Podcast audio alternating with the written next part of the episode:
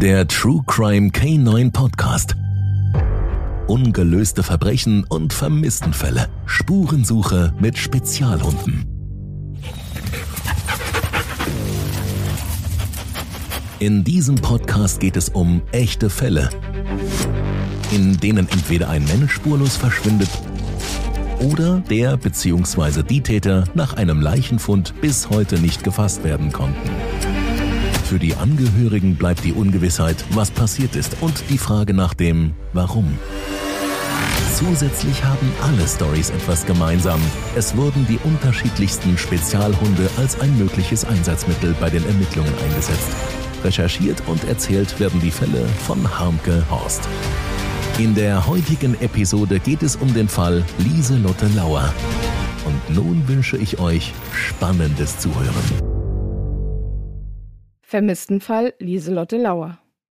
In der Nacht von Dienstag, den 30. Juni auf Mittwoch, den 1. Juli 1992 hat Lieselotte Lauer gegen Mitternacht Feierabend. Ihre Nachtschicht bei der Firma SEL endet in Gunzenhausen und sie fährt anschließend mit ihrem kleinen, orangenen Ford Fiesta Richtung Hauendorf. Dort biegt Lissy, so wie sie meistens genannt wird, in die Straße am Mehlacker ein, steigt aus und geht ins Mehrfamilienhaus mit der Hausnummer 2. Nur noch ein paar Treppenstufen, bis sie im Dachgeschoss ankommt. Nach der Trennung von ihrem Freund ist seit Mai hier ihr neues Zuhause. Gegen 8 Uhr in der Früh verlässt sie vermutlich die Wohnung und kehrt aber nach kurzer Zeit wieder zurück. Gegen 10 Uhr fällt die Haustür erneut hinter Lissy ins Schloss. Wahrscheinlich macht sie sich auf Richtung Innenstadt, denn dort wird sie eine halbe Stunde später zu Fuß von einer Zeugin gesehen. Eine Verabredung mit einer Freundin und Arbeitskollegin zu einem Einkaufsbummel lässt Lissy allerdings platzen.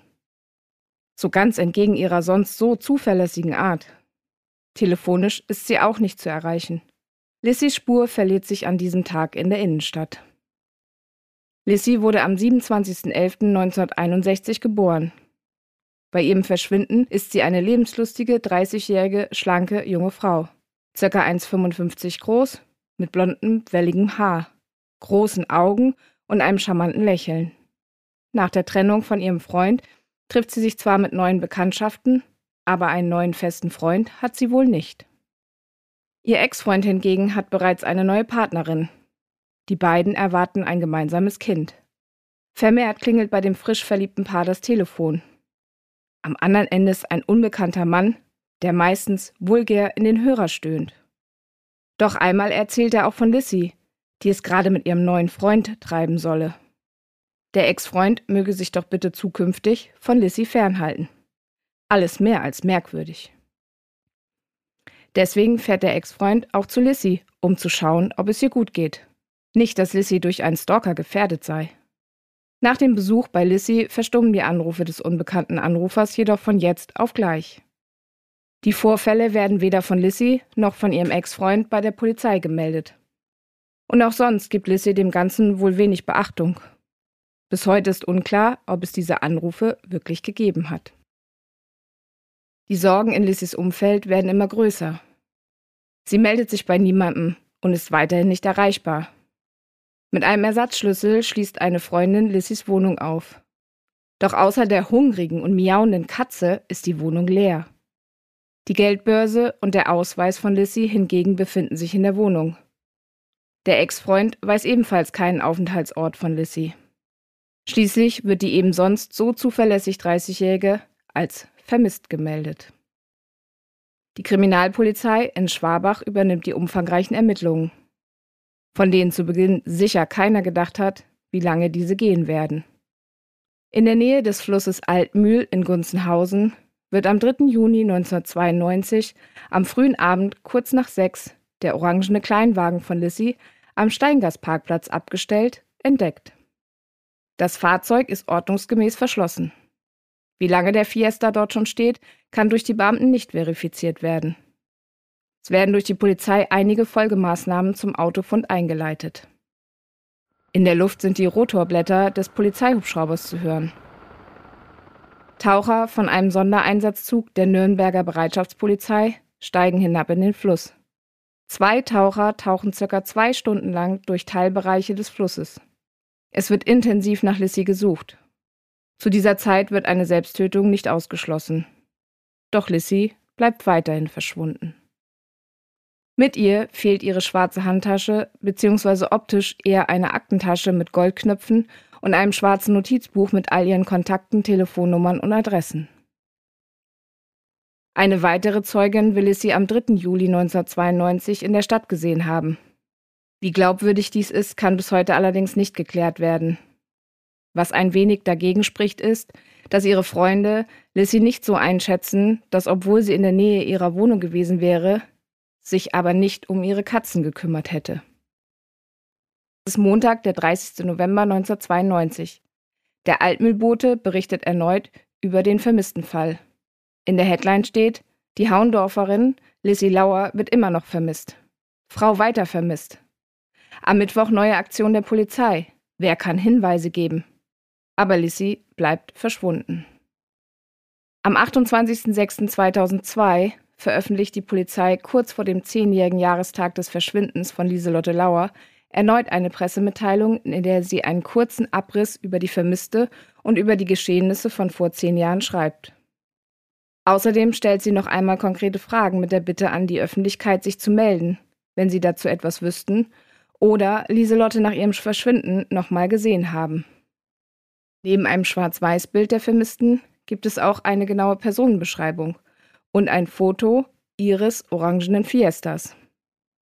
Das Bayerische Landeskriminalamt lobt zu diesem Zeitpunkt eine Belohnung von 5000 Euro für Hinweise, die zur Aufklärung führen, aus.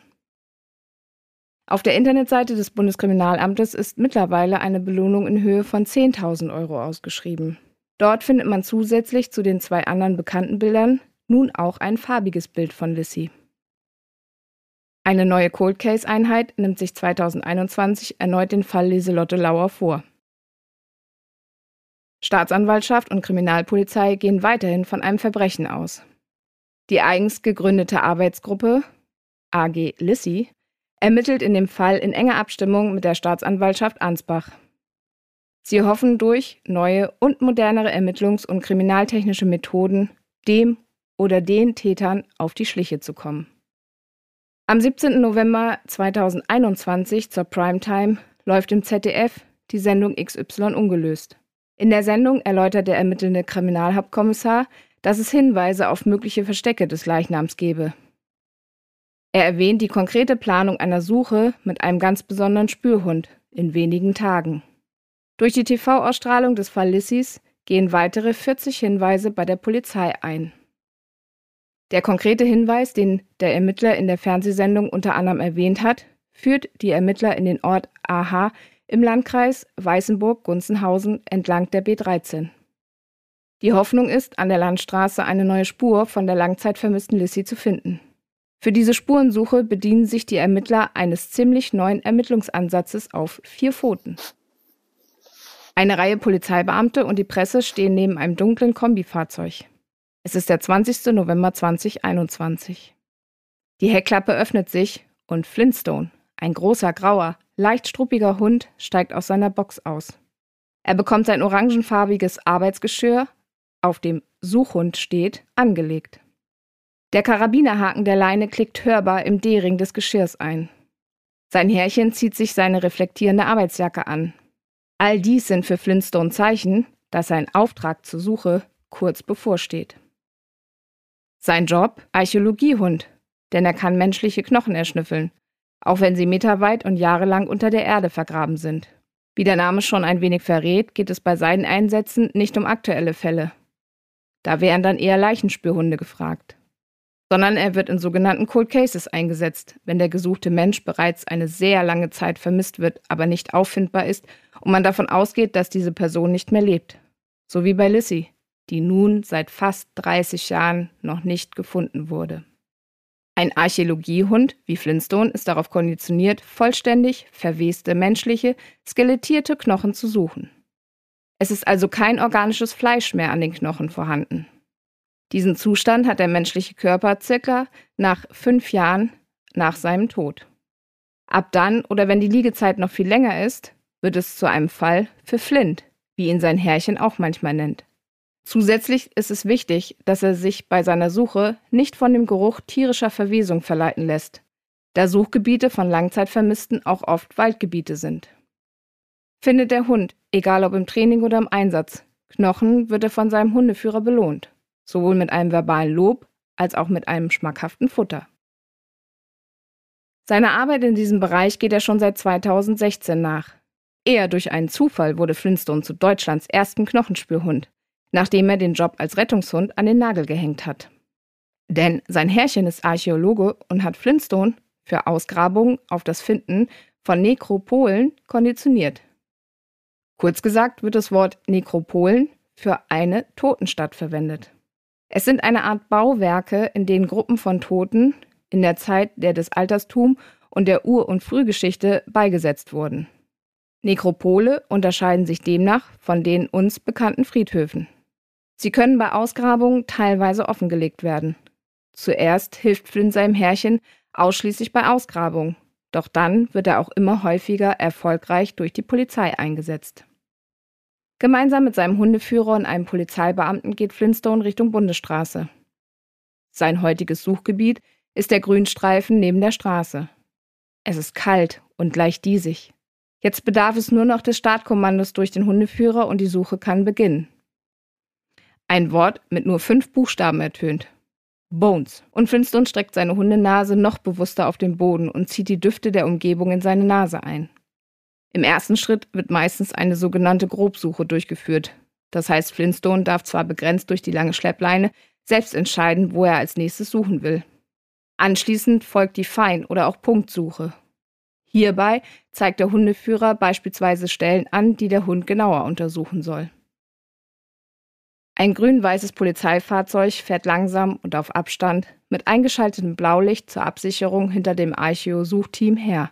Flintstone erschnüffelt sich akribisch durch den grünen Seitenstreifen. Doch er wird nicht fündig. Die Suche wird an diesem Samstag abgebrochen.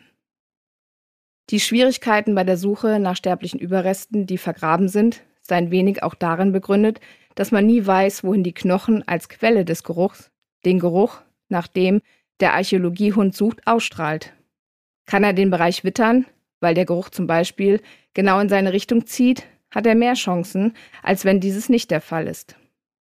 Bei einer so langen Liegezeit wie im Fall Lissy von fast 30 Jahren kann es also auch gut sein, dass die Ermittler zwar im richtigen Bereich unterwegs sind, der Geruch der Knochen mittlerweile aber ganz woanders ist. Ebenso kann bei einer möglichen Anzeige dort der Geruch sein, aber nicht der direkte eigentliche Ablageort. Im Fall Lieselotte Lauer stehen weiteren Theorien und Fragen im Raum. Mit wem hat Lissy die letzte Nacht nach ihrer Nachtschicht vor ihrem Verschwinden verbracht? Hatte Lissy doch einen Stalker? Vielleicht doch der unbekannte Mann am Telefon, der bei ihrem Ex mehrfach anrief? Hat Lissy ihren Fiesta auf dem Steingasparkplatz in Gunzenhausen geparkt, um bei jemandem anderen in dessen Auto einzusteigen? Kurzum, was ist nach dem Verschwinden mit Lissy passiert? Die Polizei geht weiterhin von einem Verbrechen, genauer gesagt einem Tötungsdelikt aus. Ein Suizid von Lissy oder ein Unfall schließen die Beamten im Grunde genommen aus. In diesen Fällen geht man davon aus, man hätte nach der langen Zeit die Leiche irgendwann gefunden. Doch Lissy bleibt spurlos verschwunden. Die Polizeibeamten geben aber nicht auf. Sollte es neue Erkenntnisse im Fall Lissy Lauer geben, halte ich natürlich euch mit einem Update auf dem Laufenden. Schon ist das Ende dieser Episode des True Crime K9 Podcasts Ungelöste Verbrechen und Vermisstenfälle Spurensuche mit Spezialhunden erreicht. Für die Angehörigen ist der Fall jedoch weiterhin jeden Tag präsent. Deswegen eine Bitte. Solltet ihr Hinweise zu diesem Fall haben, wendet euch an die zuständigen Ermittler oder jede andere Polizeidienststelle. Vielen Dank. Genießt einen schönen Tag, Nachmittag oder Abend, wann immer ihr diese Story gehört habt. Passt gut auf euch auf und bis ganz bald zur nächsten Episode.